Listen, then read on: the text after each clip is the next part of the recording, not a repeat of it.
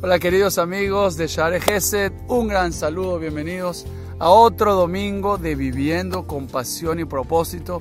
Y cada vez que grabo estos videos realmente me siento contento porque vivir con propósito es una maravilla. Vivir con propósito es una filosofía, es una metodología, es un estilo de ver la vida, es un estilo de vivir que te permite crecer y disfrutar de la vida poco a poco, paso a paso y te permite disfrutar de los pequeños detalles que tiene tu vida. Cuando uno hace en su vida lo que sea que haga, las actividades quizás más banales, mundanas y triviales de la vida, cuando uno hace esas mismas actividades, como ir a hacer compras al supermercado, como asearse, como cocinar, comer, etcétera, cosas que uno tiene que hacer por obligación, cuando uno las hace sin propósito, el sentimiento es de vacío y de no avanzar hacia ningún lugar. Pero cuando uno las hace con propósito, cuando uno sabe que esas actividades están sumando para cumplir y llevar a cabo un propósito real de vida, entonces cada una de esas actividades se hace en una aventura significativa y en un logro importante para nosotros. Y es por eso que estos videos a mí me dan tanta alegría y los hago con tanto cariño porque sé que el mensaje y la filosofía es algo, como se dice en inglés, life changing. Eso es algo que puede cambiar la vida de cada uno que empieza a introducir en su vida este concepto de vivir con propósito.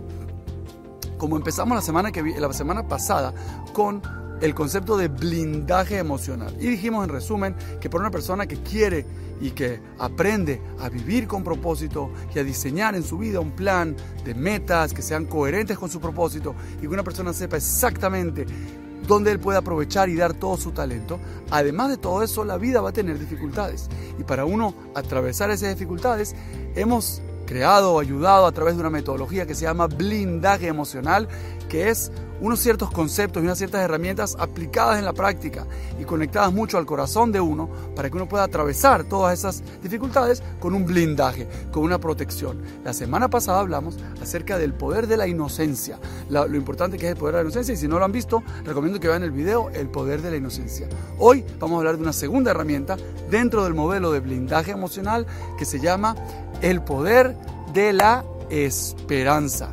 Dice nuestra Torah Kedushá en el Sefer Bereshit de la Parashat Vayhi, en la verajá que Jacob vino le da a su hijo Dan, Lishuateja Kiviti Adonai. Lishuateja Kiviti, tu salvación, tu ayuda, tu redención, estoy esperando Hashem un Yehudí y una persona que vive con propósito debe vivir con esperanza, debe vivir con un sentimiento de confianza, de optimismo y de seguridad y convicción absoluta de que las cosas pueden cambiar.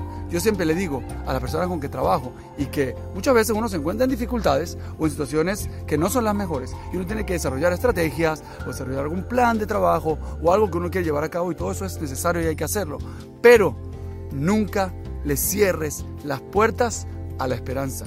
Deja que el Dios bendito, deja que el poder único y todopoderoso te sorprenda.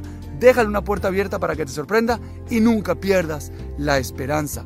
¿Cuántas historias, cuántas anécdotas se han escuchado y se han escrito en el mundo de personas que su vida a nivel de dinero, en económico, estaba a punto de acabarse, estaba en la catástrofe total, o que su salud, o que su familia, o que algo, o que una guerra, o que diferentes situaciones que estaban en las peores situaciones, y esto se ha visto en todos los ambientes, y de repente las cosas se voltean, se cambian, la historia puede cambiar, la historia da vueltas, la vida da muchas vueltas. Por lo tanto, una persona que vive con propósito para tener blindaje emocional debe tener en cuenta este segundo punto que es el poder de la esperanza. Tener en tu corazón el poder de la esperanza. Y como dice la Torah, Lishuateja Kiviti, dicen los Jajamim que Kiviti, Kivui, esperanza, es la palabra similar a la palabra línea, que es un cav, que es algo que parte, es algo que rompe, es algo que atraviesa. De la misma manera, la, la, esperanza en la vida es un sentimiento, es una energía, es un poder que tiene la fuerza de atravesar la lógica, de atravesar las estadísticas, de atravesar lo que parece normal y automático y seguro por naturaleza, la esperanza tiene la fuerza de romper eso, tiene la fuerza de atravesar eso y por eso nos conectamos a esa fuerza y decimos, Yishuateja Kiviti Hashem. Nunca olvides que Dios bendito te puede sorprender. No le cierres las puertas y atrévete a vivir con el poder de la esperanza. Si Dios quiere, nos vemos aquí otra semana en nuestros domingos de Viviendo con Pasión y Propósito. Un gran saludo.